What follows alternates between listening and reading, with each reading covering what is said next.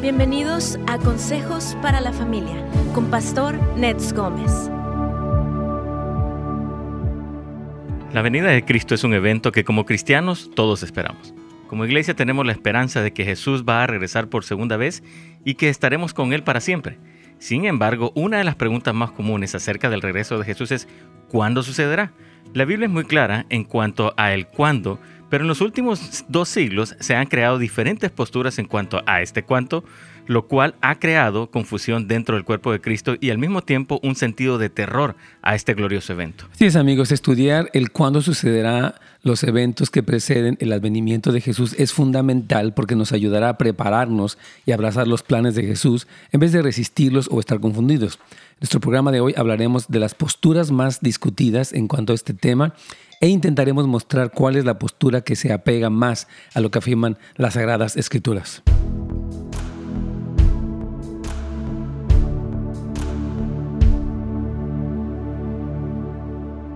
Amigos, ¿cómo están? Amigos de Instagram, amigos de ah, YouTube, de Facebook, también del canal de Pastones Gómez. Me da muchísimo gusto dar la bienvenida. Tengo a mi amigo Oscar Mejía, venezolano de nacimiento, hombre de Dios, baterista, maestro de la palabra, director ejecutivo de la Casa de Oración, esposo de Laurita, obviamente. Tremendo. Casi me lo creo.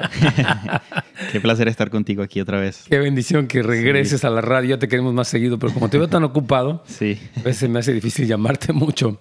Pero bueno, queremos saludar a todos los que ya están aquí. La hermana Carolina, bienvenida. Hermano Pastor Adolfo, qué gusto tenerlo con nosotros. Hermana Quintanilla también. Dice, escuché sus prédicas, siempre son de gran bendición. Y en la última prédica pronunció mi nombre y yo estaba esperando una palabra del Espíritu Santo. Me la dio con usted. Toda la gloria es para Dios, completamente, hermana. Toda la gloria es para el único que se la merece. Que Dios bendiga, hermana Lolita, hermano Juan también. Un gusto saludarles. Gracias por estar conectados. Y hoy vamos a hablar de, este tema famoso, mi querido Oscarito, de... Eh, hay tres posturas básicamente, la postura pre o sea, que, que el arrebatamiento ocurre antes de la tribulación, otra que ocurre en medio de la tribulación y la última que ocurre después de la tribulación. Nosotros tenemos una postura efectivamente como esta última que mencioné. Y ah, vamos a ver cómo eh, todo el fundamento bíblico, un poco la historia, nos vas a hablar de cómo surgió esto. Así que va a ser increíble. Sí, yo creo que eh, la segunda venida de Cristo o este evento es algo que todos deseamos, todos anhelamos. Pero obviamente ha habido una discusión en cuanto al cuándo sucederá. Y he escuchado a muchas personas que, que, han dicho, bueno, no importa cuándo, ¿no? Al final es que, que venga. Pero la verdad es que el cuándo afecta nuestra manera de vivir el, entendimiento del cuándo afecta nuestra manera de vivir totalmente. 100%. Porque uh, si, si vivimos en un, él puede suceder en cualquier momento, o si vivimos en un, va a suceder en tal momento, la preparación de nuestra vida cambia. Entonces creo que entender eso es fundamental. Me encanta lo que dices. Yo creo que sí, que la, la postura, porque dice que va a venir, va a venir, y si viene antes, después o durante, no importa, no sí importa. O sea, porque hay muchas cosas que están ocurriendo uh, en nuestro, o sea, en nuestro corazón, en el mundo, y una persona puede sentirse decepcionada si es que cree que iba a pasar en cierto momento y puede incurrir en el engaño, o sea, puede ser engañada. Por eso el tener una postura bíblica clara sí nos prepara muchísimo mejor. Aquí dice el, nuestro hermano Luis Mata, hola pastor, estuvo muy interesante la clase para matrimonios el viernes pasado y el grupo también. Qué gusto me da, hermano Luis. Queremos comentar que se nos acabaron desafortunadamente todos los lugares, tanto en línea como eh, presenciales para el, seminario de matrimonios, pero vamos a hacer otro más y primeramente Dios vamos a estarlos incluyendo a todos y vamos a conseguir un equipo más grande.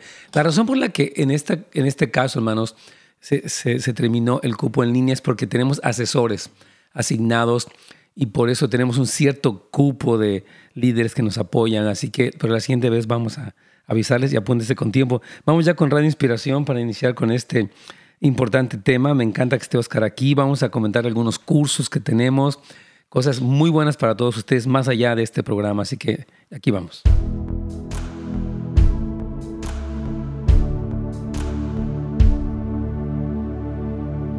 Pastor, ¿cómo está? Bienvenido. ¿Cómo estás, Caritos? ¿Bien? Muy bien, Pastor, gracias. Qué gusto saludarte. Aquí tenemos ya a Oscar Mejía con nosotros. ¿Qué te parece? Amén, qué bendición. Oscar, ¿cómo estás? Bienvenido. Gracias. sí, ahorita vamos a, bueno, algunos ya lo conocen, pero ahorita quiero presentarlo, pero antes me están pidiendo, y se me hace muy importante, que oremos por lo que está sucediendo con los disturbios. Ya son 90 días en la ciudad de Portland. esto de, este lugar en Wisconsin también. Eh, están las cosas muy tensas, hermanos, y sí tenemos que orar. Así que únase con nosotros, ya sea si está en Facebook, en YouTube, en Instagram con nosotros el día de hoy. Por favor, únase porque creo que es muy importante clamar, se por la paz de la ciudad a la que el Señor nos ha hecho transportar. Señor, queremos levantar en este momento todo este conflicto, entre comillas, racial que se está llevando a cabo, estas protestas violentas donde ya ha habido muertos. Señor, y oramos para que reine tu paz, para que venga la revelación de Cristo, para que, Señor, toda esta narrativa que se ha manejado, incluso de aplaudir el que hay una protesta violencia y que se despoje y se destruya. Señor, ah, ayúdanos, que venga tu reino, que venga tu justicia, que salga a la luz la verdad, Señor, que los líderes eh, que están en autoridad actúen con sobriedad, no movidos por ningún interés político, sino que cumplan su responsabilidad, Señor. Trae convicción en todos los líderes de los diferentes estados donde están habiendo estas protestas y en tu gran misericordia manda paz, manda, Señor, como dice 1 Timoteo capítulo 2, versículo 4, o de 2 al 4, que oremos para que podamos vivir quieta y reposadamente en toda honestidad y piedad. Concédenos vivir así, especialmente en las ciudades donde hay más conflicto. Todos estos jóvenes, Señor, que están fuera de orden, eh, que están engañados, llenos de ira. Vuelve sus corazones a ti, Señor. Revélales quién es Jesucristo y cuál es la verdadera justicia, Señor. Clamamos por paz en nuestras ciudades y te damos gracias porque podemos aclamar a ti y saber que tú nos escuchas y nos respondes en el nombre de Jesús. Amén. Amén. Excelente, Carlitos. Gracias, por. Claro que sí, siempre vamos a estar orando por esto. Son, son temas muy importantes. Y bueno, ah, les, quiero presentar, si ustedes no conocen a, Oscar, él, yo lo presentaba ahorita fuera del aire, pero él es un hombre nacido en Venezuela. Eh, él es este, un panterista tremendo, pero también es un maestro de la palabra y es director ejecutivo de la Casa de Oración de Northridge. Y aparte, él es fundador junto con Ángel y su servidor de lo que es el Centro de Entrenamiento del Mensaje Precursor, una escuela en línea nada más actualmente. Eh, actualmente en línea, pero, normalmente tenemos eh, alumnos presenciales. Claro, ahorita mientras el COVID obviamente es en línea y estaremos hablando un poquito del, tremendo trabajo que están haciendo. Pero sí queremos tocar este tema, este Oscar, porque ha habido, nos pidió alguien, por favor, hagan un, una, eh, un programa sobre este tema porque tenemos muchas dudas, oímos muchas cosas. Y bueno, yo quiero darte libertad para que te explayes con todo y yo tal vez te haga algunas preguntas para ayudar un poquito a resolver algunas preguntas que tengan nuestros hermanos. Y obviamente vamos a estar viendo las líneas también para escucharlos. Así que con todo. Gracias, Pastor, por la invitación. Y lo que decíamos fuera del aire de que eh, todos tenemos esperanza en la segunda venida. Todos amamos la segunda venida, queremos que Jesús regrese. Yo creo que es la esperanza por la cual somos cristianos y todo este en nuestra relación con Jesús. Pero hay, hay una, ha habido como una postura a lo largo de la historia, digamos de los últimos años, mejor dicho. Uh, los dos siglos. Los últimos dos siglos, donde muchas personas pueden decir, bueno, no importa el cuándo con tal de que venga.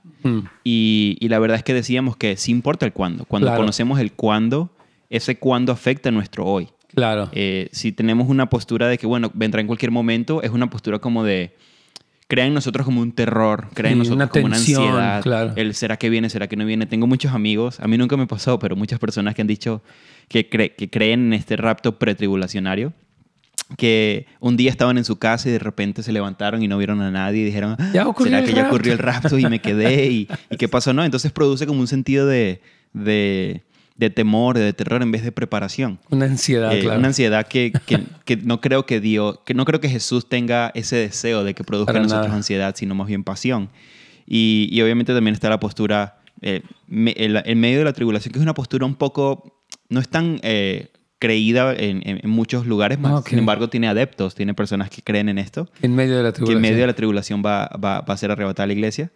Y está la, la, tercera que es al final de la gran tribulación, hablando de la iglesia como un factor importante durante la gran tribulación, siendo la ayuda idónea de Jesús, siendo además purificada y emblanquecida en medio de la gran tribulación. Así es. Y siendo como este ente por el cual los juicios iban a ser desatados a través de la intercesión. lo que yo veo es que la, la, tribulación ya la vive la iglesia, en el sentido de que ya la iglesia ha sido perseguida por 20 siglos. Total. Eh, hay lugares como China, como Irán, como eh, los países musulmanes, en África. este, en la misma India, que están siendo perseguidos. O sea, la tribulación, no la más grande, pero la tribulación ya la iglesia, es cuando dice la gente, Dios no nos puede permitir eso porque estamos bajo la gracia, no bajo la. Y le digo, bueno, ¿y qué me dices de los cristianos fieles en la iglesia subterránea de China que están matando cruelmente y en tantos otros lugares del mundo? O sea, no sé cómo nos atrevemos a pensar que no vamos a pasar por algo así si cristianos más fieles que nosotros están pasando por cosas tremendas. Es que ese es un punto importante, el, cómo nosotros diferenciamos la una de la otra, ¿no? Claro. Porque vemos ejemplos bíblicos. Ah, por ejemplo, vemos a un Noé que no fue quitado de la tierra cuando venía el diluvio, sino que Dios le dijo construye un arca. Claro, vemos, por ejemplo, a, un Moisés eh, cuando estaba eh, saliendo de la, de la, tierra de Egipto y están las, las plagas cayendo sobre la tierra y vemos que eh, Dios guarda al pueblo de Israel en una tierra específica, en un lugar específico que se llama Gosén y Él los estuvo guardando, no los sacó de ese lugar. Entonces, asimismo, lo que tú estás comentando, ya vivimos actualmente un tipo de tribulación. No vivimos la gran tribulación, pero sí vivimos tribulaciones diarias ya sea las iglesias que vemos en, los países como China, como el Medio Oriente, que son perseguidos y aún asesinados. Ah, pero también vemos tribulaciones que están empezando a suceder por lo menos aquí. Claro. Ah, tenemos nuestras posturas bíblicas en contra de ciertas situaciones morales. Claro. Y la gente que no cree en esto nos, eh, nos ataca de una manera intolerante. Entonces ya existe eso. Pero obviamente eh, eh, enfocados específicamente en el evento de la segunda venida de Cristo. Hay un grupo muy fuerte eh, que respetamos y honramos, pero que cree en el rapto pretribulacionista. Y es un rapto básicamente basado en que la iglesia va a ser arrebatada en cualquier momento, pero al mismo tiempo que la iglesia, que la, el arrebatamiento de la iglesia y la segunda venida de Cristo son dos cosas completamente diferentes. Es una de las cosas que sostiene esta, oh, teoría. Que viene Jesús, arrebata a la iglesia y se devuelve. Exacto. se queda en el cielo por siete años celebrando las bodas del Cordero y oh, regresa a la tierra a establecer eh, su reino. Lo cual no tiene, no tiene un sentido bíblico, no tiene una, una un sostenimiento bíblico.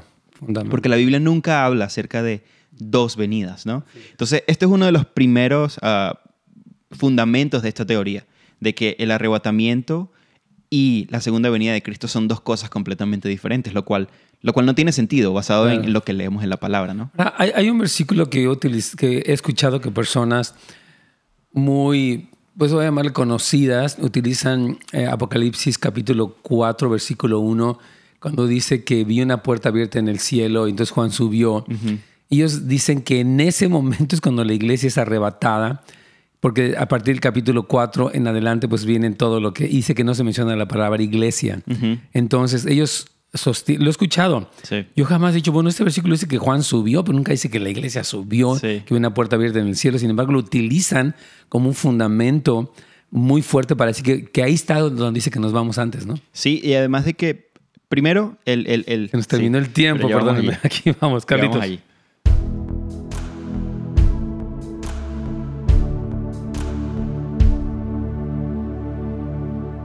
Y porque yo, yo, digo, bueno, ¿cómo puede tomar esta persona que conoce la Biblia un versículo tan que no, no dice que la iglesia se va, dice que Juan vio la puerta abierta y que él sube, pero no está hablando nunca de la iglesia, ¿no? Y, pero yo digo, bueno, en fin. Sí, es un pasaje completamente fuera de contexto. Totalmente. Porque de hecho, uh, si, si, hubiese sido así, Juan ya hubiese sido, yo creo, Juan ya hubiese sido arrebatado. Claro. Es decir, y Juan no fue arrebatado. De hecho, se le oh, dijo, vuelve y predica. Y de hecho, luego escribe las cartas de Juan y escribe el Evangelio. Claro. Y además que lo que, le, lo que está sucediendo hoy es como una visión. Ven para mostrarte algo. No le está diciendo sube hasta el cielo, sino que es una visión de lo que está sucediendo en el cielo. Yo por eso creo que la exégesis, o sea, el hecho de que los demás que nos escuchan de repente eh, oigan que una persona cita un versículo, es muy importante cuando quieren en serio saber qué está pasando ver el contexto del versículo, porque si no, podemos ser muy engañables. Cuando alguien toma un versículo y dice, aquí dice, ok, un momento, tenemos que tener un poquito de calma, hermanos, y escuchar qué dice antes, qué dice después, para que sepamos si se refiere a eso o están apoyando una postura preconcebida. Así es. De hecho, ah, esta teoría es una teoría demasiado fundamentada en la interpretación humana de los pasajes bíblicos. Así es. ¿Por qué? Porque se escogen demasiados pasajes como con pinzas sacados fuera de contexto. Y la verdad, una vez más, lo respetamos, pero no estamos de acuerdo. porque son pasajes demasiado fundamentados en mi propia interpretación humana. Y además hay como un cierto sentido de justicia propia, ¿no? De cómo es que Dios va a hacernos pasar por, tal temporada. totalmente, Entonces existe como este sentido de que no existía en los discípulos, que no existía en Pablo, que no, existían en, los profetas, que ellos abrazaban eh, las pruebas, las tribulaciones y decían es un gozo, ¿no? Es un gozo el padecer por Cristo. Entonces, como que hay este sentido de justicia propia de un poco de esta eh, corriente occidental de, no, yo soy el hijo de Dios, el hijo del gran rey. No hay tiempo que pasarme absolutamente Entonces, nada. ¿por qué eso me va a suceder, no? Pero obviamente también basados en, en, pasajes fuera de contexto, ¿no? Donde, donde dicen, bueno, es que Dios no nos hizo para ira. Y es que Dios nos hizo para salvación. Es que definitivamente Dios no nos hizo para claro. Ah, eh, de hecho, ese pasaje de Primera de Tesalonicenses 4 ah, está refiriéndose a, a que literalmente el deseo de Dios con la humanidad no es que la humanidad se fuera al infierno, no es que la humanidad eh, como que experimentara la ira del infierno. sino que la, humanidad experimentara la salvación. Por eso no fuimos creados para eso. Pero no se está refiriendo a que no fuimos creados para ese momento de la gran tribulación, porque son cosas completamente diferentes. Ya, yo los he referido mucho a Mateo 24 cuando eh, la secuencia ahí es muy clara y también Apocalipsis 7 donde ve a esa gran multitud. Pero bueno, antes de que volvamos ya, eh, yo quiero comentarles, hermanos queridos, de, tanto de Instagram como de, YouTube. Tenemos este, varias cosas que yo quiero comentar. Número uno, tenemos Pasión por Jesús. Les comento este evento gratuito eh, que tenemos uh, celebrando nuestro onceavo aniversario de la Casa de Oración, dirigido a toda la familia, donde habrá en línea, ya precisamente se nos, se nos, eh, se nos agotaron las localidades, pero usted puede registrarse para estar en línea. Y sí sentimos que va a ser un evento profético. Estamos orando que Dios, que, Dios inspire eh, a nuestros conferencistas, que es Billy Humphrey, que es Mariano Senawald, su servidor, Oscar, obviamente. Este, también tenemos a Marcos Brunet, Mike Bico, quien está ya confirmado allí. Entonces, les queremos invitar, hermanos, regístrense. Es un evento bilingüe. Un evento bilingüe completamente eh, en línea. Es decir, los invitados van a estar en línea, no físicamente aquí. Solamente los de la casa vamos a estar aquí. Pero si es lo, que está diciendo, es un evento profético en este tiempo para que el Señor marque nuestras vidas. Sí a saber cómo seguir respondiendo en lo que estamos viviendo hoy y cómo responder a lo que viene también. Amén. Entonces vamos a darles, es nhop.la. nhop.la. Y van a, el, de hecho, ahí va, a aparecer en primera pantalla el, el banner, del evento. Le pueden dar clic ahí o simplemente van al menú Pasión por Jesús y se registran en línea. Es un evento completamente en línea del 10 de septiembre al 13 de septiembre. Y vamos a con Radio Inspiración en este momento.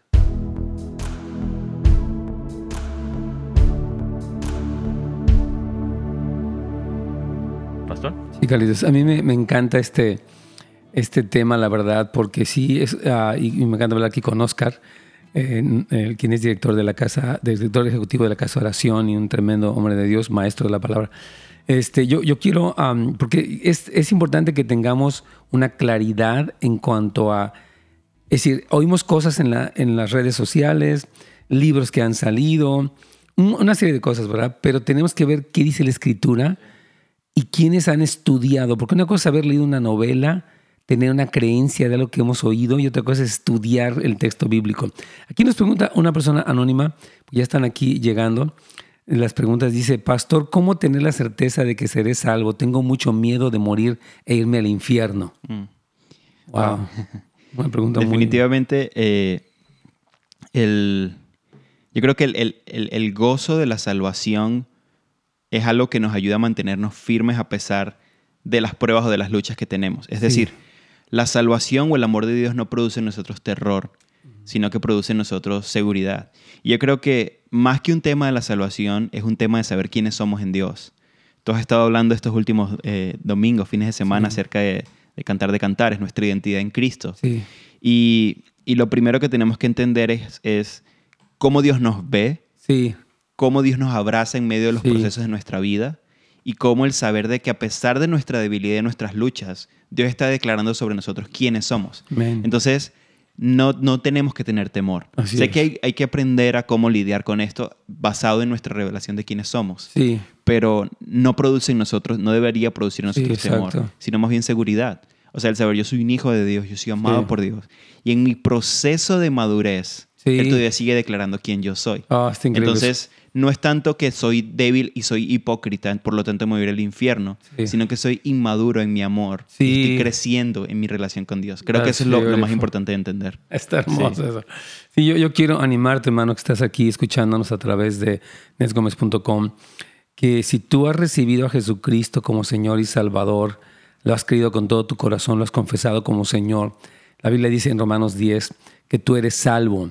Ahora, obviamente, como bien, bien lo dice uh, Oscar, uh, hay luchas que tenemos, como decíamos ayer, que tenemos una victoria, pero una, una lucha continua. O sea, el que tú tengas luchas no quiere decir que tú estás anulado. Te animo mucho, hermano querido, que te conectes con la iglesia, porque uno vive solo todo este de, de ideas que nos llegan y pensamientos. Y yo veo que Satanás es el que quiere mantenerte viviendo en temor. Dice en, en, Hebreos 2.15 que muchos vivían por temor a la muerte, sujetos a esclavitud, que Cristo viene a liberarnos. Entonces no debes de vivir en temor, acércate más al Señor. No, o sea, si tú ya creíste y eres salvo, pero para mantenerte firme en medio de las cosas que vienen y no vivir con ese temor de irte para el infierno, porque eso te paraliza. Dios, eh, Dios te ama y Él quiere más bien utilizarte y quiere mostrarte su amor, etc. Entonces, amén, buen punto. Creo que mucha gente, ahorita con tantas cosas que están pasando, hay como una especie de temor colectivo, la pandemia y las, o sea, la gente ve cosas y como que entra e, este miedo, en inglés le llaman el impending doom, ¿no? Como ese fin del mundo que se acerca y tenemos que tener un cimiento bíblico para, como dice la Biblia, erguíos y levantad vuestras cabezas porque vuestra redención está cerca cuando veamos este tipo de cosas. Conocer los planes de Dios y conocer quién es Él es lo que nos ayuda a sostenernos en medio de estos tiempos. Definitivamente da miedo lo que sucede, ¿no? O sea, humanamente da miedo. Oh, da miedo ver eh, lo que está pasando con todo este virus, la, economía, aún los conflictos étnicos, todo esto, ¿no? Pero conocer lo que Dios va a hacer, lo que está haciendo y lo que ha hecho, nos ayuda a sostenernos. Entonces yo creo que es, es, es, importante que en medio de la, de la realidad de nuestro temor, porque es algo real que sucede, es, es, decir, voy a encontrarme con Jesús, quiero conocer sus planes y por eso aún este tema es tan importante que estamos hablando, pastor. Y el entender el cuándo, porque nos ayuda a poder entender qué es lo que Dios hace. Dios no es una persona que dice, bueno, aquí todo se acabó, chao. no, es algo que está en un proceso y es, y es algo que sentimos que, que nos ayuda a poder mantenernos firmes en medio aún de estos tiempos. Así es. Aquí una hermana dejó una pregunta que dice, eh, si me puede explicar Apocalipsis 9 y Apocalipsis 14. Este, y yo creo que, bueno, ahorita vamos a empezar con eso, porque hay, hay, mucho que hablar, pero sí quisiera que, Oscar, por favor, pues nos terminara un poquito de plantear acerca, es la, es la quinta trompeta allí, este, y después, bueno, Sí, yo creo que de las trompetas y luego eh, el canto de los 144 mil. Sí. Sí, eso podemos ir. Eh, después, está bueno. tenemos un curso que, que, dimos aquí en Houses of Light y también en el SEMP de Apocalipsis. Les recomendamos que si quieren un tema más explicado y más profundo acerca de, de, capítulos específicos de los últimos tiempos, específicamente Apocalipsis, si vayan al SEM. semschool.com. Es C de casa, E de Ernesto, M de María, P de Pedro, SEMP school, como en inglés, S-C-H-O-O-L.com. Sí, tenemos una, una, escuela que tenemos ya más de nueve cursos allí y tenemos una membresía mensual que si, si la adquieres tienes acceso a todo. Y la verdad que hace poco lanzamos este curso de Apocalipsis con más de 100 videos. Más de 100 videos, hermanos. O sea que, hermana María, usted puede este, ir a School y ahí le vamos a explicar. Y ahí se explica todo. Entonces, si quieres, continuamos con todo esto. Entonces, tú estabas, en, hablábamos un poco de, cuando Juan se le dice sube acá, ¿no? Y, te mostraré las cosas que han de suceder. La verdad es que lo que está sucediendo simplemente es una visión de algo que va a suceder. Claro. Pero no es el arrebatamiento. porque de hecho, no es eh, el que la palabra iglesia definitivamente no aparezca. Del 4 al 19 aparece la palabra santos, aparece la palabra escogidos, aparece la palabra llamados. Así es. Entonces, nosotros somos los santos, somos los escogidos y somos los llamados. Y durante ese tiempo específico del 4 al 19, eh, habla acerca del plan de Jesús para retomar eh, la propiedad de la tierra. Así es. Entonces, lo que está pasando en Apocalipsis 4 no es el arrebatamiento, sino que es. una revelación de lo que va a suceder, es una visión. Así es. Porque de hecho, si fuera el arrebatamiento, entonces Juan ya hubiese estado arrebatado. Claro. Y al mismo tiempo eh, estaríamos creyendo en, el, en que sucede, o en que ya sucedió. Sí, claro. Y estaríamos eh, en contra de que Juan tuvo que regresar a predicar el Evangelio otra vez. Oh, porque en Apocalipsis 10 se le dice a Juan, es necesario que vuelvas a profetizar claro, sobre acerca de y naciones. Que, regreses. Entonces, no es el arrebatamiento Apocalipsis capítulo, Apocalipsis capítulo 4. Eh, otra de las, de las cosas que, que vemos es esta, este arrebatamiento sorpresivo, ¿no? Que, lo, que, era lo que hablábamos de como un ladrón en la noche. Ah, y definitivamente Primera Tesalonicenses 5 dice, vosotros sabéis que el día del Señor vendrá así como ladrón en la noche. es el versículo 2. Pero es lo que tú dices, a veces tomamos los versículos sin leer el contexto completo de lo que dice eh, en este caso Primera Tesalonicenses 5. Así es. Y en el versículo en el versículo 4, solamente dos versículos después, dice, más vosotros hermanos, no estáis en tinieblas para que aquel día sorprenda como ladrón. Así es. Entonces, para los que eh, no están en tinieblas, sino en la luz, es decir, los que están en una relación con Jesús y al mismo tiempo en un estudio de sus planes, no están en tinieblas. Por lo tanto, ese día no es un día sorpresivo. que es, lo que muchos han creído, ¿no? Que de repente estamos aquí y, no, y el Señor viene y de repente la ropa queda doblada, los cables quedan doblados, todo queda aquí enrollado bonito. Y la verdad es que no es así. Hay un proceso, hay unos planes antes de la segunda venida de Cristo. Claro, estaba pensando en lo que dice Mateo 24, cuando dice, bueno, ahí habla de en el 40, entonces dos están en el campo, el uno será tomado y el otro será dejado. Pues bien ahí habla de dos mujeres moliendo en el molino, una será tomada, pero el, 20, el 39 dice, y no entendieron hasta los días del diluvio cuando se los llevó a todos. Porque ese famoso versículo de que van a ser llevados, o sea, lo, lo, refieren al arrebatamiento, pero en realidad está hablando del juicio. Está hablando del juicio. Ya. Ah, se nos terminó el tiempo. Ahorita hablemos, Carlitos.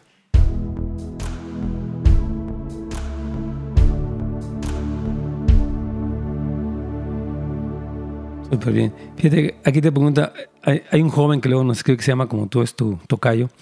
Dice, pastor, ¿cómo puedo conciliar el trabajo, la universidad, sin perder de vista la salvación y la vida espiritual?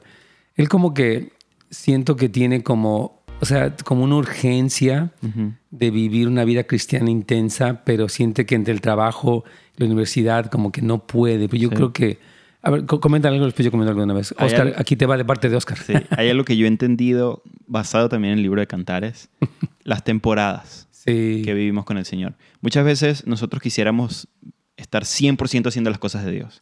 Como jóvenes tenemos mucha pasión en ciertos momentos de nuestras vidas y queremos entregarlo todo y dejarlo todo y dedicarnos al Señor completamente. Y la verdad es que hay temporadas. O sea, muchas veces lo que yo siento es que el que estés trabajando, estés estudiando, está formando algo dentro de ti. Y al mismo tiempo, yo diría, no menosprecies tus cortos tiempos con Dios. Así es. Intentando pensar en que pudieran ser más largos. Más bien dedica los tiempos cortos con Dios y hazlos como los mejores momentos de tu vida. Porque es lo que realmente te va a sostener. Entonces, muchas veces nosotros creemos que un cristiano sólido y fuerte es el que puede sostenerse 5, 6, 7 horas en, oración. Y la verdad es que eso es disciplina. Sí. Pero el cristiano ah, ah, que está firme en Dios es el que puede tomar un minuto como el que puede tomar una hora y entregarse completamente a ese momento y dedicarlo a Dios. Porque, por ejemplo, ¿cómo haría una mamá? Sí. ¿Cómo haría una, una, madre que tiene tres, cuatro, cinco hijos? Tiene que alimentarlos, prepararlos para la escuela, eh, lavar la ropa, preparar la, comida para su esposo. Una cantidad de, de tareas que tiene una, una, madre y una esposa. Así es. Y no quiere decir que por eso vaya a perder la salvación. O sea, son cosas que Dios le ha entregado a cada persona, pero lo más importante es la vida de, oración. Yo creo que también quizá lo que puedo notar en esta pregunta es que quizá él se está comparando con el estilo de vida de otros. Sí. Y, creo que es muy importante el entender nuestra relación personal con Dios y entender la temporada la cual nosotros estamos viviendo. Me encanta, gracias, Oscar. Yo, yo siento lo mismo, Oscar. Este, mira, yo creo que el, tu trabajo y tu universidad, tú puedes glorificar a Dios eh, ahorita estaba platicando con, con, Dano, que es el novio de, de, mi hija, y él, pues ahorita él quisiera estar en la casa de oración tiempo completo, ¿ah? pero él me decía dos citas que me dio, que me estaba compartiendo. Una es Salmo 139, que dice, ¿a dónde miré de tu presencia? Y decía, aún las tinieblas te son como la luz. Y él dice, yo estoy en esa oficina, pura gente no cristiana, y allí Dios está conmigo, ¿verdad? Y número dos, ayer me comentaba este Salmo 141, 2, que dice, suba mi oración delante de ti como el incienso, el don de mis manos como la ofrenda de la tarde. Porque en ese momento no estaba el templo. Allí, sin embargo, ellos podían ofrecer el incienso de oración. O sea, yo te quiero animar, Oscar, a que en el lugar donde tú estás camines como un cristiano y que eso sea tu testimonio, eh, tu, tu, alabanza a Dios, el vivir como un cristiano en esos lugares. Porque a veces pensamos como lo sagrado y lo secular, es muy occidental, ¿no? Eso es secular, no. Tú, como un buen trabajador, estás siendo un ministro de Dios y como un buen estudiante cristiano, eres un instrumento de Dios. Entonces, no, no pierdas esa visión. Vamos a ir ya de nuevo con la inspiración. El tiempo está yendo como agua. Aquí vamos. Amén.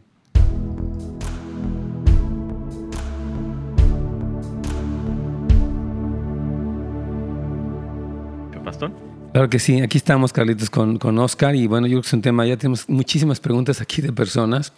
Sí, sí quieren que expliques Mateo 24, 41, me dice esta persona. Pero bueno, no sé, eh, ¿qué, quieres hacer? Hay tanto que...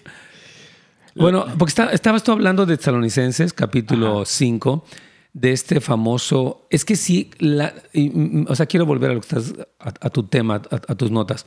Decías que en muchos cristianos... Eh, basados en algunas películas y novelas, se les ha hecho pensar que va a ocurrir como un evento súbito, te va a agarrar fuera de onda, no vas a saber ni qué está pasando y qué miedo, básicamente, ¿no? Sí. Y, muchos utilizan este que vendrá como ladrón de noche, pero me encanta lo que tú mencionas que dice que ustedes no están en tinieblas para que el día les sorprenda como ladrón. Sí. Dice que va a sorprender como ladrón a los que están en tinieblas, pero el pueblo del Señor va a tener un entendimiento por lo que se llaman las señales de los tiempos y obviamente la, evidencia bíblica. Hay más de 150 capítulos de la Biblia que hablan de los últimos tiempos como el tema central. ¿No tendría, ¿No tendría sentido que la venida del Señor sea un evento súbito y sea sorpresivo cuando la Biblia resalta más de 150 capítulos que hablan acerca de eso? Claro. Al mismo tiempo, dice que es el día del Señor. Mm. O sea, él anhela el día de su regreso. Y no creo que el día de su regreso sea algo de un segundo.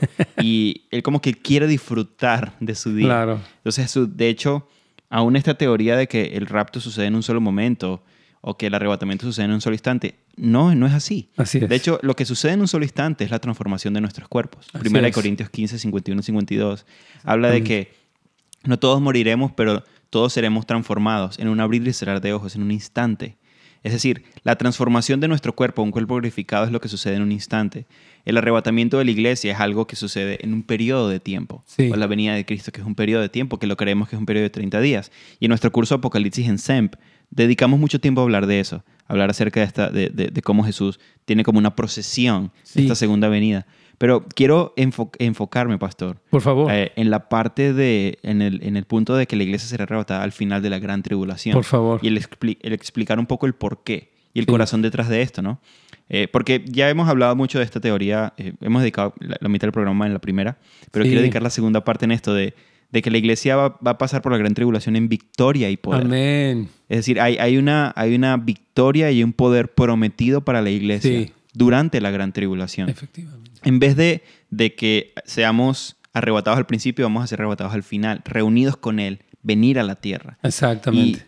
Yo creo que es muy importante que expliques por qué tenemos una postura de lo que se llama el arrebatamiento posttribulacionario, o sea, que es posterior a la tribulación, la iglesia del Señor es arrebatada y se reúne con Cristo en las nubes y baja para reinar con Él. Entonces vamos a explicar esto. Primero que todo, la evidencia bíblica. La Biblia nunca, eh, no hay ni un solo versículo en toda la Biblia que diga que el arrebatamiento va a suceder antes, de la gran tribulación. No hay uno. No hay solamente uno. No, hay ni siquiera uno. De hecho, hay varios pasajes aquí que tengo. Por ejemplo, 1 Tesalonicenses 4:16 dice, porque el Señor mismo con voz de mando, con voz de arcángel y con trompeta de Dios, es decir, con la séptima trompeta, descenderá del cielo, segunda, que es la segunda venida, y los muertos en Cristo resucitarán primero es la resurrección de los muertos. Así es. Luego nosotros los que vivimos, los que hayamos quedado, quedado, seremos arrebatados juntamente con ellos en las nubes para recibir al Señor en el aire, el rapto. Es decir, esto sucede en el mismo momento.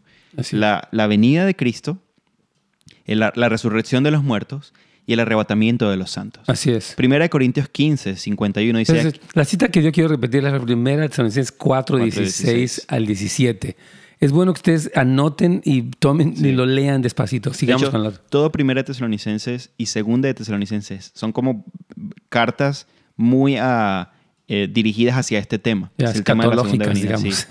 Primera eh, de Corintios 15, 51. Y aquí os digo un misterio.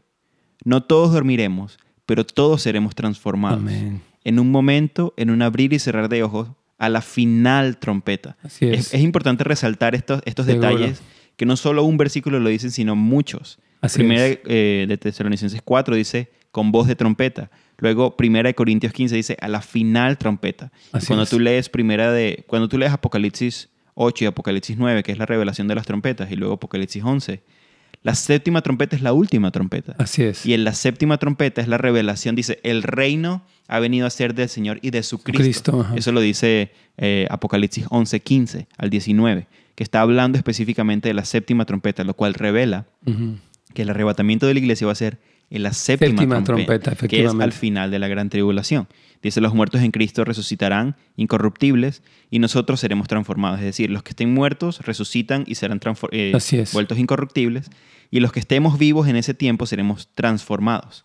Y luego este pasaje que es súper claro, yo creo, que es Mateo, Mateo 24, 29, 31. Me encanta ese pasaje. Dice, inmediatamente después, dice, inmediatamente después de la de, la tribulación de aquellos días, el sol se oscurecerá y la luna no dará su resplandor, y las estrellas caerán del cielo, y las potencias de los cielos serán conmovidas. Son los primeros seis sellos. y luego dice, entonces aparecerá la señal del Hijo del Hombre en el cielo, y entonces lamentarán todas las tribus de la tierra y verán al Hijo del Hombre, viniendo sobre las nubes con gran poder y con gran gloria. Y enviará a sus ángeles con gran voz de trompeta, la séptima trompeta, y juntará a sus escogidos de los cuatro vientos, de un extremo del cielo hasta el otro. Es decir, hay mucha evidencia bíblica que nos demuestra que la iglesia sí va a estar durante la gran tribulación y que la iglesia va a ser arrebatada al final de la gran tribulación. De hecho, no hay, no hay un solo versículo que lo hable y creo que Mateo 24 es muy... De hecho, estas son las, las, letras en rojo. Exacto. Es Jesús diciendo, o si pudiéramos decir la exégesis de Jesús de los últimos tiempos, diciendo, después de la tribulación vendrá la señal del Hijo del Hombre a la tierra. Claro, ahora algo bien importante que nos es que va a haber una protección. Él hablaba de un gocén, o sea, el pueblo de Israel, durante las plagas que, Moisés desató sobre Egipto antes de ser liberados, fueron protegidos por el Señor. Ahora, obviamente habrá quienes padezcan, sí, porque también habla de algunos que fueron eh, este, decapitados y todo, pero sí en general, el testimonio de la escritura es que había una, va a haber una protección. Tengo una pregunta aquí de nuestra hermana Ana, vamos con ella. Hermana Ana, bienvenida, Carlitos. Aquí está, hermana Ana. Hola, buenos días. Buenos días. ¿Cuál es su pregunta? Sí, buenos días. Yo tengo una pregunta, sí. Si yo hace que me bauticé como 25 años. Cuando yo me bauticé yo no sentí nada, pero me bautizaron, fui bautizada. Porque hay personas que dicen que sintieron algo, que sintieron algo muy bonito, yo no sentí nada. Ok, ahora yo cuando escucho personas, y yo sigo buscando de Dios, yo tengo mi, mi iglesia que ya tengo como más de 20 años en ella. Mi pregunta es, ah, cuando yo escucho a un pastor que dice, ¿tú crees que si el Señor viniera en este momento, tú crees que te irías con Él? ¿Tú crees que eres salva? Cuando yo escucho eso, yo siento como un temor, como un miedo siento. Y yo me pregunto, he estado escuchándolos a ustedes y me pregunto, ¿seré salva yo o no? A ver, le voy a preguntar varias cosas. ¿Usted confiesa a Jesucristo como Señor y Salvador? Sí. ¿Usted ha dado frutos de arrepentimiento? ¿Ha dejado su vida de pecado? no sé qué hacía antes, pero ¿ha dejado atrás su vida de pecado, sí o no? Sí, sí, sí, claro que sí. Entonces, ¿por qué tiene dudas? Ya, claro que yo, yo, mi esposo ya murió hace como 12 años y yo ya no tuve que, ya no tuve que, ya me quedé sola, ¿me entiende? Ya, no tuve ya. Más bueno, lo solo o lo acompañado uno puede pecar igual. Pero a lo que me refiero es, o sea, que si usted tiene la evidencia de un cambio de vida provocada por el encuentro con Jesucristo, quiere decir que usted es salva. Pero creo que a veces existe un poquito de ignorancia en cuanto a, o sea, porque ese temor que el enemigo quiere meter viene de, no reconocer quiénes somos en Cristo. Vamos a ir una pequeña pausa, hermana Ana, y vamos a seguirla atendiendo porque creo que es, es importante y tal vez la pregunta de muchas personas que nos están escuchando. Carlitos.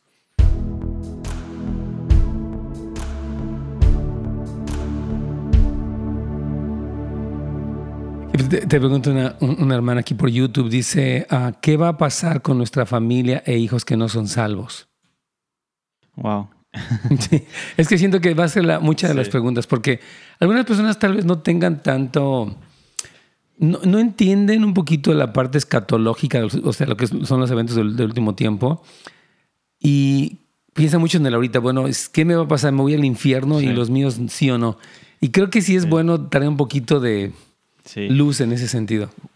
voy a hablar lo que dice la Biblia. Sí, por favor. Eh, no, no, no, no voy a dirigirlo hacia esta persona, sino lo que dice la Biblia. La Biblia dice que todo aquel que en él cree no se, va a perder, sino que va a tener vida eterna. Por lo tanto, los que no creen se van a perder. O sea, literalmente es lo que dice la palabra, o sea, el infierno es real. Así es. Por lo tanto, las personas no salvas que no confesaron a Jesucristo como su Salvador, no van a heredar el reino de los cielos. Ahora, nosotros no sabemos, no puedo determinar quién sí y quién no basado en mi conocimiento. Es decir, yo no puedo decir, bueno, es que mi mamá nunca fue cristiana y, de repente estuvo en coma y no sabemos si aceptó o no al Señor. Entonces, ¿es salva o no es salva? Yo no puedo determinar eso todavía. Claro. Porque yo no sé qué ha pasado dentro de su vida en medio de ese momento. No sabemos si tuvo una revelación de Jesús.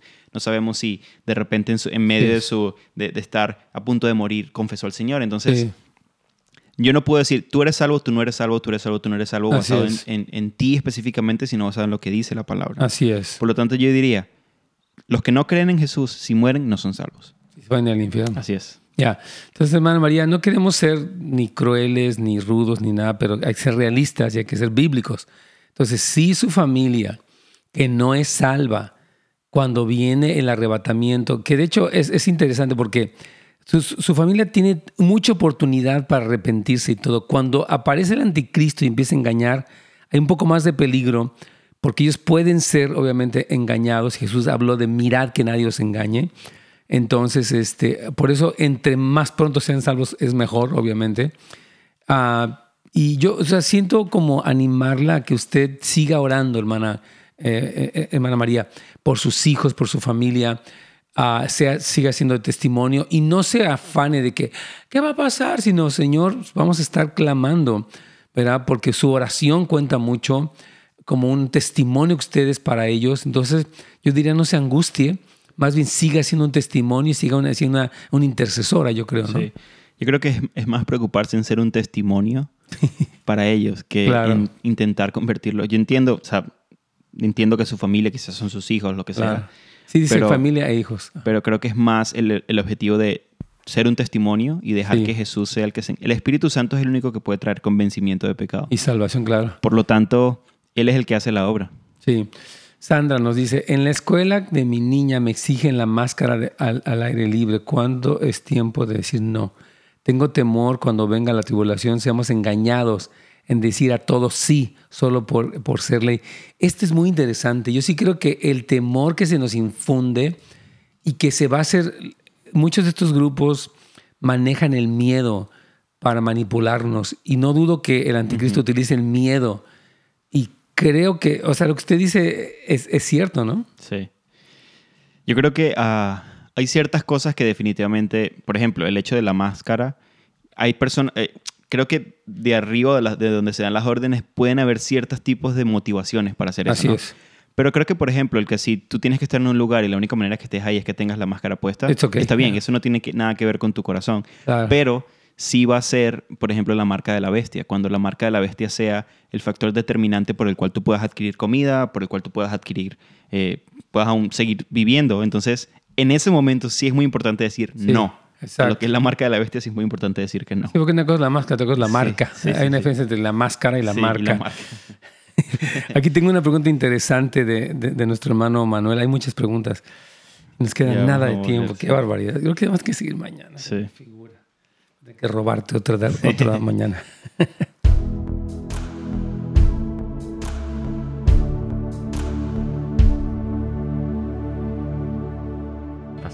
Carlos, hay infinidad de preguntas. Entonces, este, ah, tenemos a nuestra hermana Ana todavía, ¿verdad? Sí, sí. Entonces, mire, el hecho de que usted no haya sentido nada cuando se bautizó no es un símbolo de que usted no, o, no es una señal de que usted no fuera salva.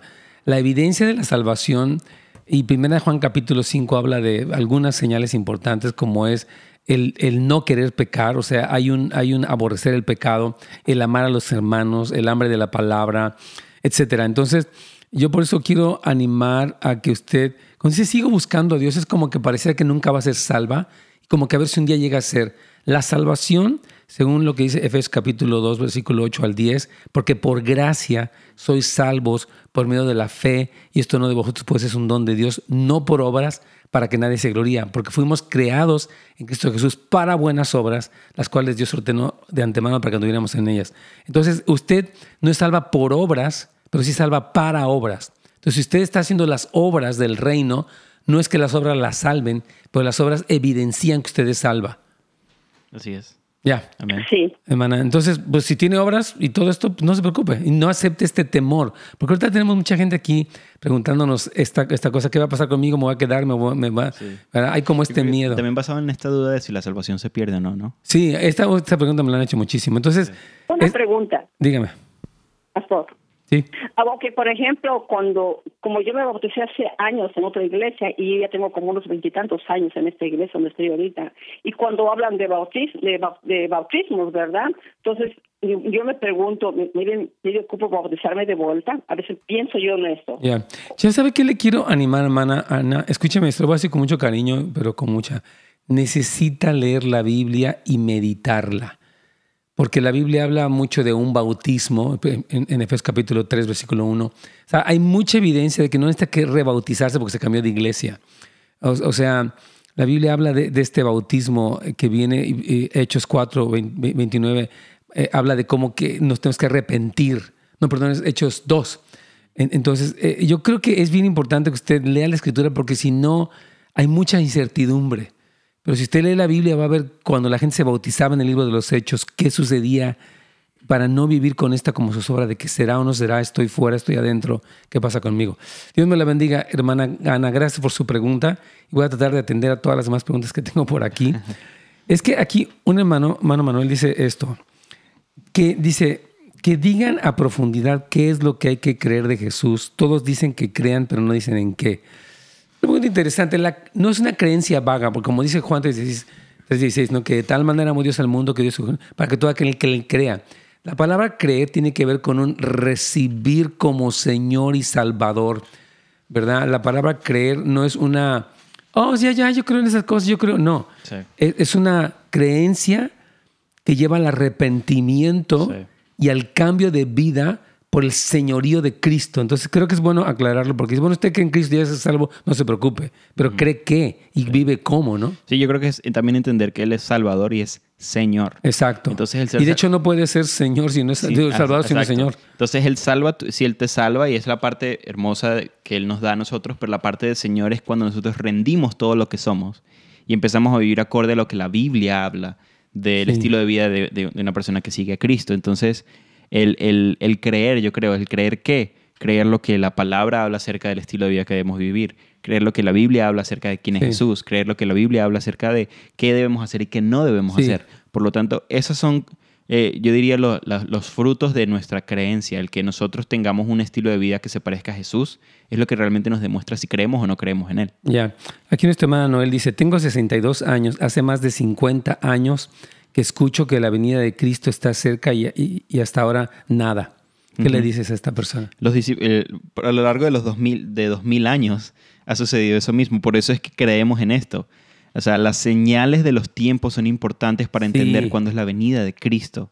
Por eso es que si se dice la, la, venida del Señor está cerca, sí, sí está cerca, o sea, porque estamos dentro de esta eh, eh, para Dios está cerca porque un día es como mil años. Claro. Entonces, basado en eso lo podemos decir. Pero al mismo tiempo, no es un evento que va a suceder así, mañana. De hecho, yo puedo decir, la venida del Señor no es mañana. Porque hay eventos que hablan específicamente que tienen que suceder. Ahora, yo no sé si yo me muero mañana. Eso es diferente. Claro. Es diferente el que bueno, no sé si él viene, él no viene mañana, pero no sé si, me muero mañana. Por lo tanto, mi estilo de vida tiene que ser como que si él viniera hoy. En ese aspecto sí, lo, sí, creo en ese, en ese pensamiento. 100%. Pero el que yo diga, no es que no sé cuándo viene, es un, es un desconocimiento de los planes de Dios. No, y, hermana querida, o sea, gracias por su pregunta sincera. Ah, pero la Biblia ha anunciado desde que en el Apocalipsis estamos hablando 20 siglos, el Señor está cerca, lo dicen varios y en ese sentido está cerca, como dice él, de que nos toque encontrarnos con Él y de que su, cada día estamos más cerca del regreso de Cristo. Ahora quiero leerle un pasaje en, en, en 2 de Pedro capítulo 3. Y sobre todo quiero recordarles en los últimos días, es 3.3, que vendrán burladores que se reirán de la verdad y seguirán sus propios deseos, que dirán, ¿qué pasó con la promesa de que Jesús iba a volver? Desde tiempos antes de, nuestros antepasados, el mundo sigue igual que al principio de la, de la creación. Versículo 5, deliberadamente olvidan que hace mucho tiempo Dios hizo los cielos y la tierra. Pedro dice un poquito más adelante que Dios tiene paciencia esperando que muchos vengan al arrepentimiento. Entonces, no digan, pues no que iba a venir ni ha venido. Dice, ah, más bien dile, Señor, gracias que nos has dado tiempo porque me estás tocando, este, tengo el privilegio de conocerte. Entonces no puedo quejarme o entrar en esta postura. Mucho cuidado con eso, porque Él va a venir. Es, es amar, aún, es, es aún amar las respuestas tardías, entre comillas, de Dios. Porque Dios sabe lo que está haciendo. Es decir, el que Él no traiga las respuestas todavía a la tierra, quiere decir que todavía está formando nuestro carácter. Claro. Aún no lo entendemos, pero eso tiene que ver con las recompensas eternas. O sea, el que el, que el Dios está formando algo en nosotros para que luego en las recompensas eternas veamos el fruto del por qué tuvimos que pasar por lo que pasamos. ¿Se nos terminó el tiempo, verdad, Carlos? Así es, pastor. Qué barbaridad. Bueno, mañana va a estar otra vez, yo creo que Oscar. iba a tener a Ángel, pero creo que vamos a tener mejor a Oscar. Ok. Pues que se quedó a la mitad de esto para que expliques un poquito más de eso. Y anunciamos también un, un evento y un curso importante, gratuito, por cierto, Carlitos.